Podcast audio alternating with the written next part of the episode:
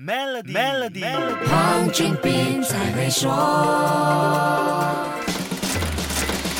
你好，我是黄俊斌。足球这个体育产业背后牵涉到社会、经济和政治各种因素，越大越出名的球会要转卖，考虑的就不只是买家有没有钱那么简单了。沙特阿拉伯 PIF 领导的财团对纽卡索联队足球俱乐部的收购案，在2020年4月第一次浮出台面。PIF 后来更一度宣布停止对喜鹊军团的收购。前前后后十八个月的收购谈判，牵涉到国际特赦组织、沙特阿拉伯和英国政府，还有英超管理机构。纽卡索前老板 Mike Ashley。还因此闹上法庭，对英超阻止收购案展开了法律诉讼。整件事跟萨勒曼的行事作风有很大关系，也牵涉到卡塔尔和沙特阿拉伯的外交风波。国际特赦组织指收购案将会把纽卡索球会变成沙特阿拉伯体育洗白的工具，掩盖他侵犯人权的恶劣痕迹。萨勒曼被指涉及引起也门内战和大屠杀，还有记者卡舒奇离奇失踪后被谋杀和肢解的案件。而英超试图阻止这项收购案，则是因为英超在中东的转播权。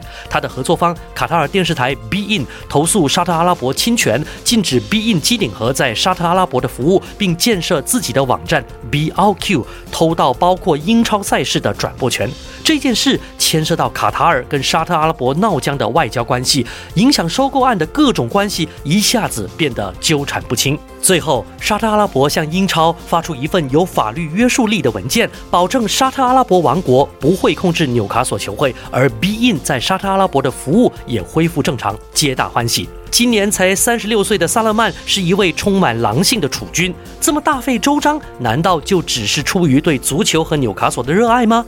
究竟这次收购还有什么可能性存在呢？下一集跟你说一说。守住 Melody，黄俊斌才会说。黄俊斌才会说。上网注册 Maybank 商业账户及使用 Maybank To You Beats，就有机会赢取高达十万令吉的现金奖励。详情浏览 Maybank To You.com/SME 附条规。